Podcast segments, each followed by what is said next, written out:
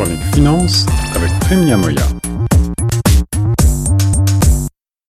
Toujours à l'écoute de Retour de choc, ici Guillaume Laurent et j'ai le plaisir maintenant de rejoindre notre spécialiste de l'économie et des finances. C'est Premia Moya au téléphone pour parler d'une thématique qui est actuellement à la mode pour relancer les économies un petit peu partout dans le monde. Faut-il taxer les riches? Est-ce une fausse bonne idée? On en parle avec Prime. Bonjour Prime.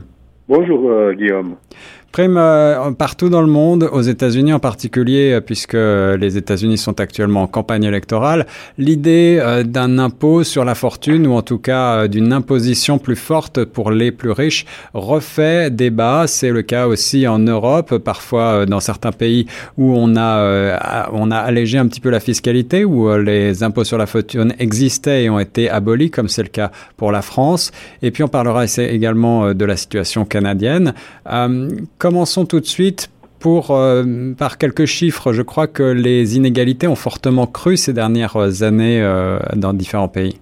Absolument. Écoute, je me réfère aux statistiques euh, qui ont été données dans un article du New York Times l'année passée. Oui.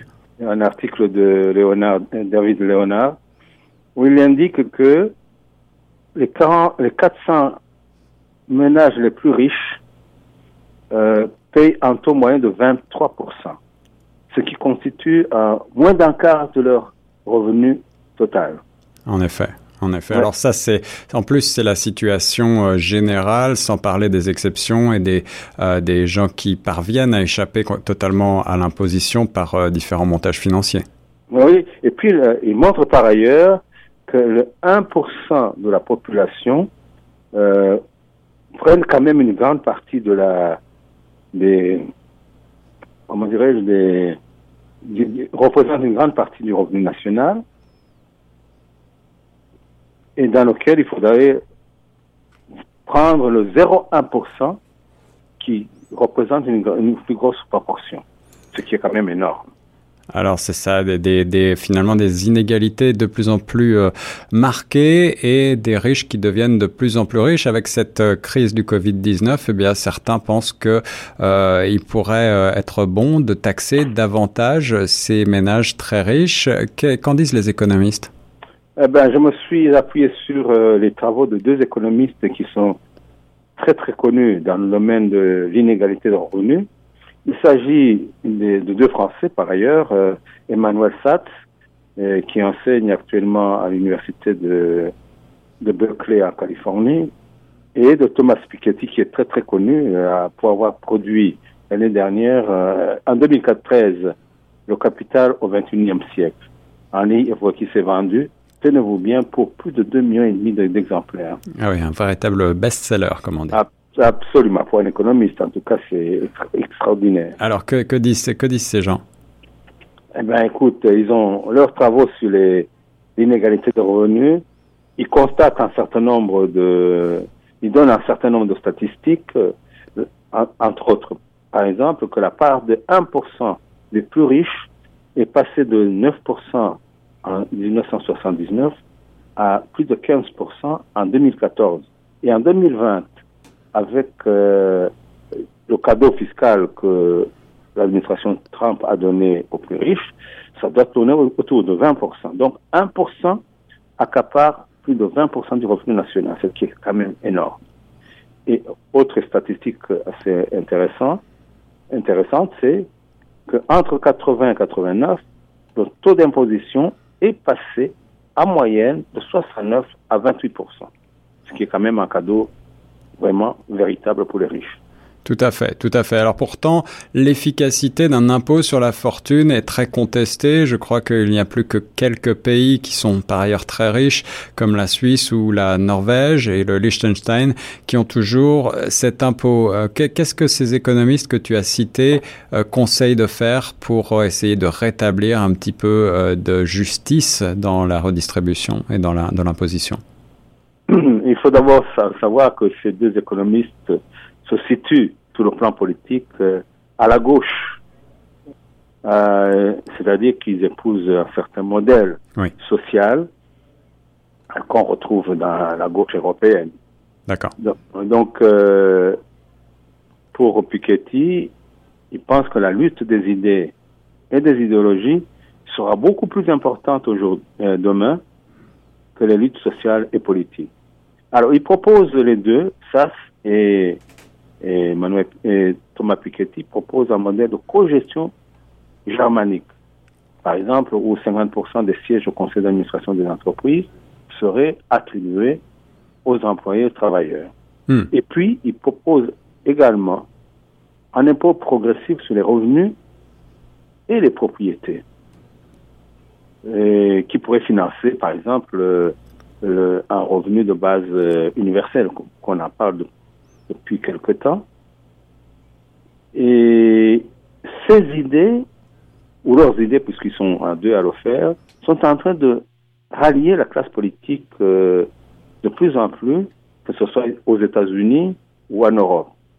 Warren, Octavio Paz, Biden, euh, Sanders ont repris une grande partie de, leur- de ces idées dans leur campagne électorale, comme tu tu t'en souviens, sans doute. Oui, absolument, absolument, absolument. Ouais, et tu disais, c'est le, le créneau de certains, euh, de certains politiques comme Bernie Sanders depuis plusieurs années que de vouloir euh, taxer davantage les riches, mais à l'aune de ce qui se passe avec euh, la crise du Covid-19, euh, beaucoup disent que les concentrations de richesse finalement euh, sont un petit peu une bombe à retardement et que l'économie, comme on la connaît, ne va plus pouvoir être euh, pratiquée après la crise. Qu'en est-il d'après toi? Ah oui, euh, c'est d'ailleurs là un constat de tous les économistes actuellement. Euh, comme tu l'avais bien dit dans l'article que je, tu m'as passé, il y a la concentration des, des richesses est une bombe à retardement. Et puis, ce n'était pas dans un journal de gauche, c'était dans un journal de droite. Oui. Hein, C'est c'est euh, dans la bouche d'un PDG d'ailleurs euh, d'une grande entreprise euh, de européenne. Danone. De Danone, voilà. Ouais, donc, s'il le dit, c'est que c'est déjà, il y a une évolution dans la pensée de la classe dirigeante. Et c'est et, et, euh, cette euh, euh, idée d'un revenu minimum, d'un revenu euh, universel, dont on reparlera certainement dans une première, dans une prochaine chronique, est-ce que elle fait son chemin également? Absolument. Il y a d'ailleurs, durant la campagne électorale américaine, il y a un des, des candidats, Young, qui l'avait proposé. Bon, bon, il n'a pas eu le, le score qu'il fallait, mais à gauche, euh, du côté de euh, Bernie Sanders, l'idée a été reprise. Donc, euh, une idée de, revenu de base universel est de plus en plus acceptée. D'ailleurs, je crois qu'il y a eu une, pendant ces derniers temps, les mesures qui ont été prises pour euh, sauvegarder les emplois se rapprochent de plus en plus du modèle de revenu de base universelle. L'idée fait donc son chemin. Qu'en est-il maintenant en matière euh, d'imposition et d'imposition des plus riches au Canada, chez nous? Eh bien, le Canada, c'est un modèle, euh, je dirais, assez spécifique dans la mesure où la taxation est quand même assez élevée. Elle serait, se rapproche beaucoup plus euh, du modèle nordique des pays scandinaves, Oui.